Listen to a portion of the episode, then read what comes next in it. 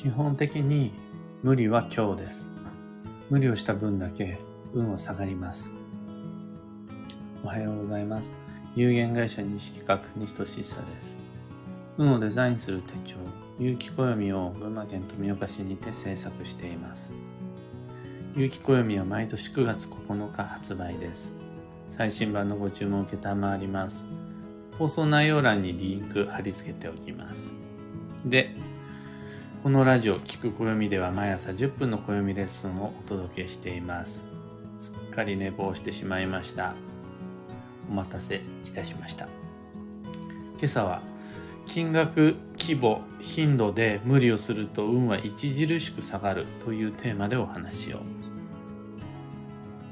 無理した分の消耗や迷惑をかけた分のしわ寄せは運にすごく悪影響を及ぼします。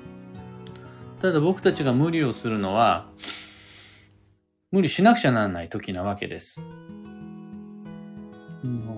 堕落してだらけて無理をする方はあまりいないので家族のためにもしくは顧客のために無理をするわけです。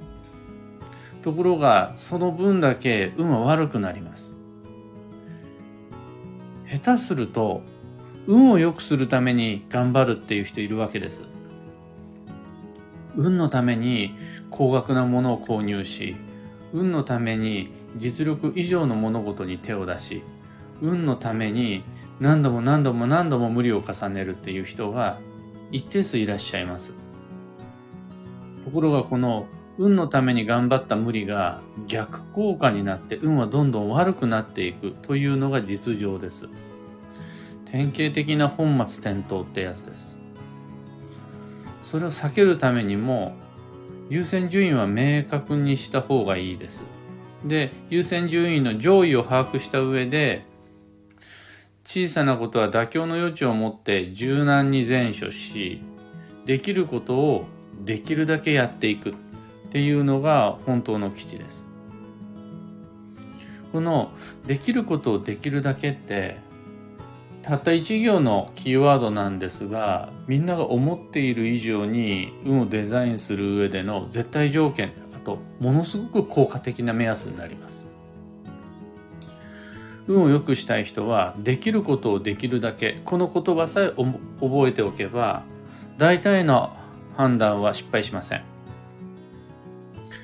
ただちょっと気になるのがですね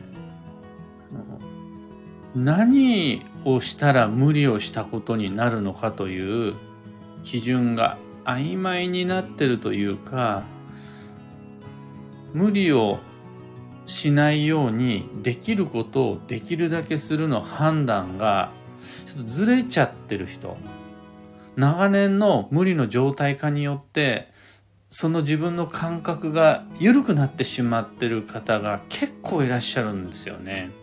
子育て中の両親であるとかあとはブラック企業の社員とか本人は昨日と同じように過ごしてるつもりでもあもう完全に無理の基準が狂っちゃってんなっていう方しばしばお見受けいたします。そこで何をもって無理とするのかどこの無理は気をつけた方がいいのかもう少し詳しくできることをできるだけの判断材料をご紹介するとそれが3つあります。1つ目が金額。2つ目が規模。3つ目が頻度。ここに的を絞って大丈夫かな？無理してないかな？運が悪くなるような頑張り方してないかな？というのを判断していただきます。まず1つ目の金額ですが分不相応に高額な投資はそれをした時点で大きな無理です。これ比較的わかりやすいんじゃないですかね。借金しなくちゃならないほどの高額投資、もしくは清水の舞台から飛び降りるほどのお買い物。これ、年に1回か2回、もしくは10年に1回か2回やったところでそんなに運は悪くないんですが、毎月のように清水の舞台から飛び降りたら、もうそのうち全身骨折になります。やめた方がいいです。運が下がるんで。あと、実力以上の大風呂敷。もう運を傷つける無理となります。自分の実力を超えた課題に挑戦する。その姿勢は素晴らしいもののそういう大変な役職をこなし続けるとかそういうものすごい重い責任を負い負い続けるとか全部運が傷ついていきます。あとちょっとした日常の無理もう毎日際限なく何度も長期間ずっと積み重ねていると致命的な悪影響に変わります。一つ一つの無理に関してはそこまで大したことではないです。けれどそれが今日だけで終わらず明日も明後日も5年前から10年前からということになってくるとそのトータル合計によって僕たちの運は大きく下がったことになります。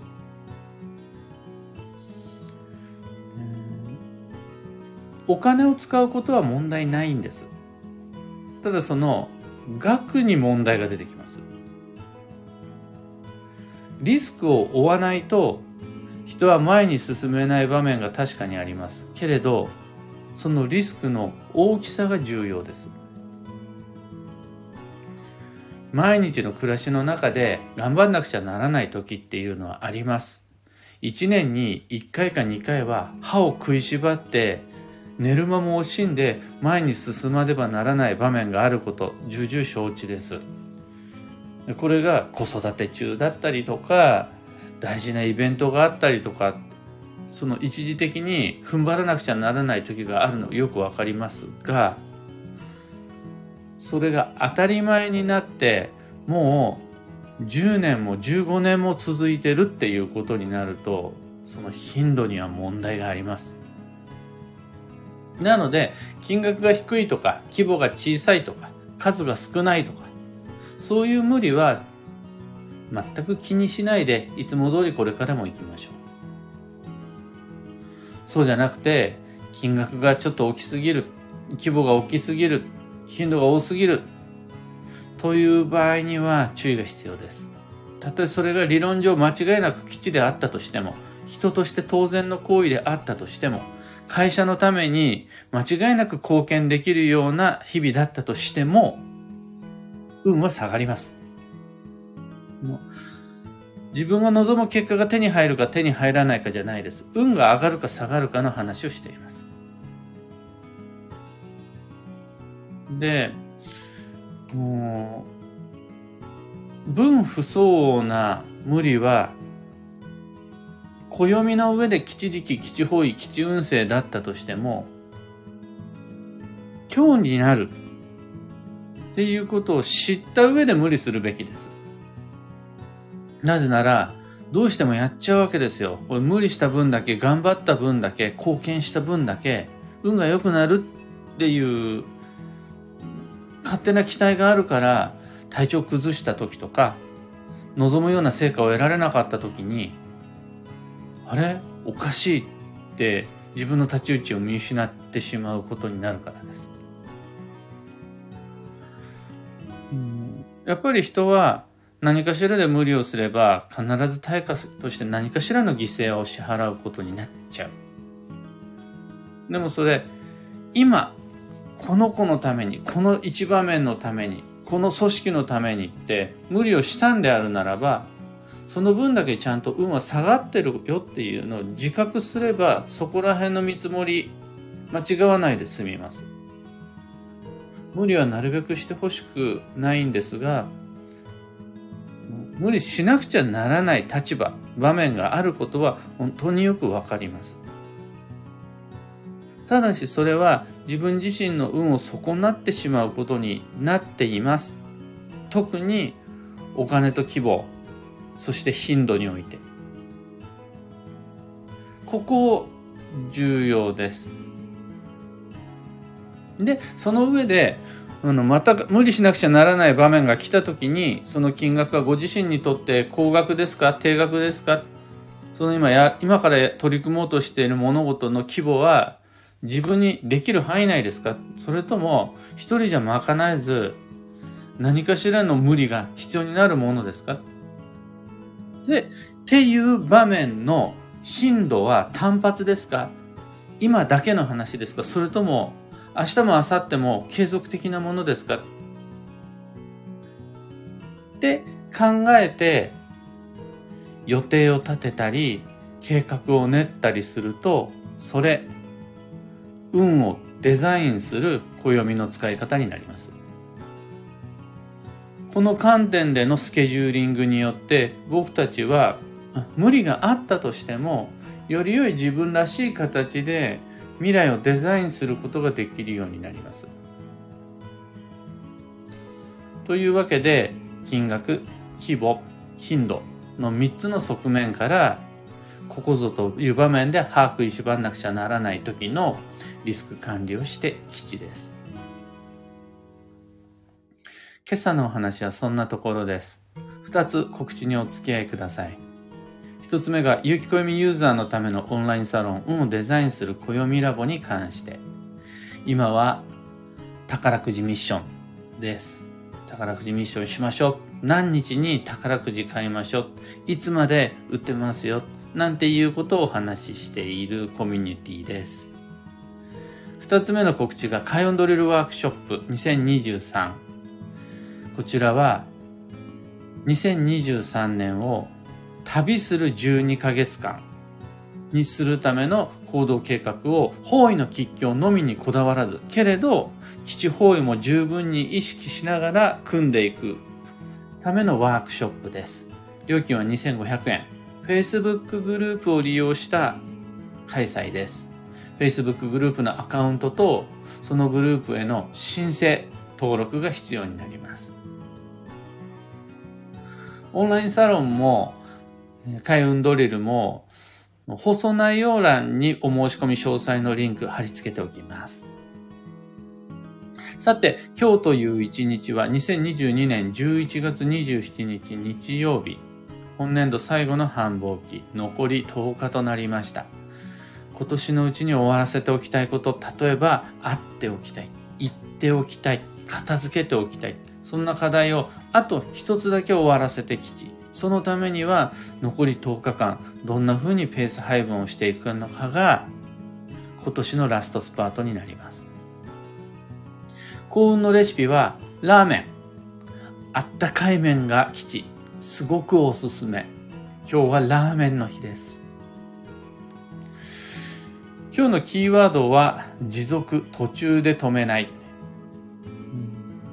もうちょっと続けてみる。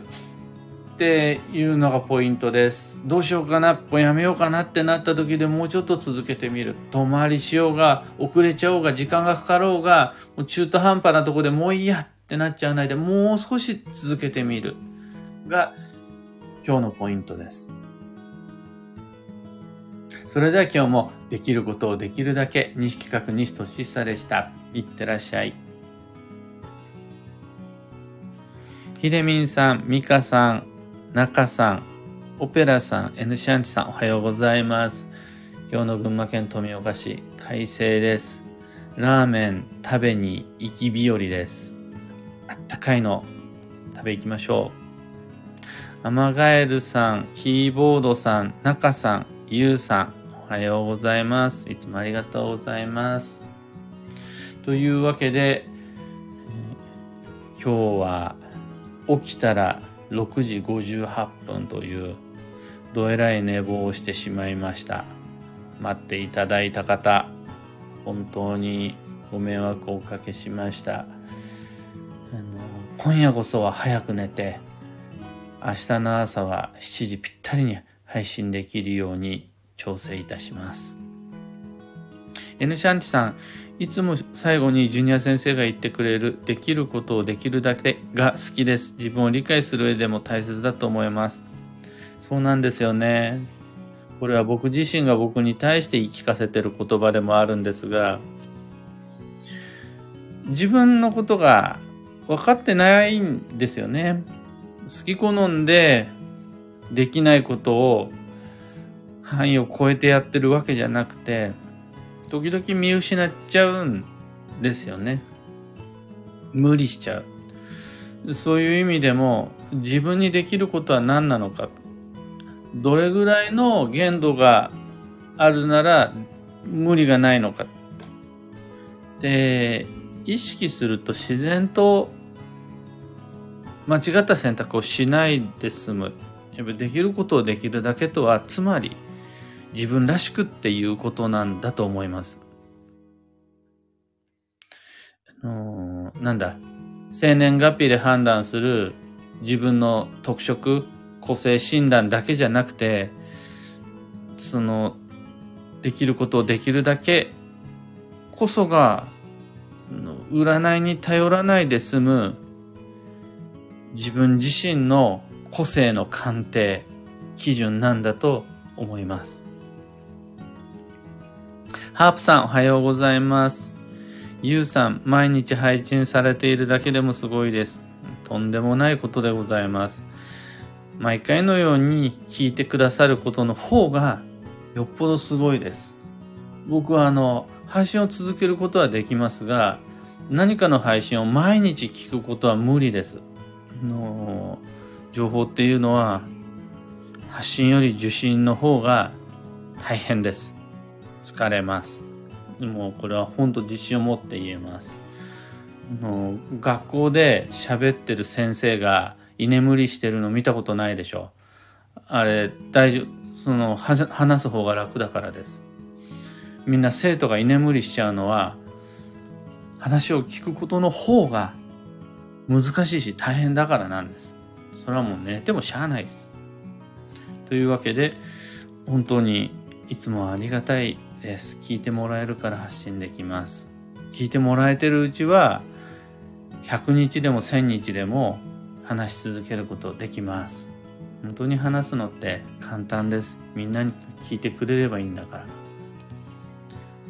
というわけで今日もマイペースに運をデザインしてまいりましょう。僕もできることはできるだけ、もちろんのことを、あったかラーメンを食べられるように、運をデザイン、あったかラーメンで運をデザインできるように行ってまいります。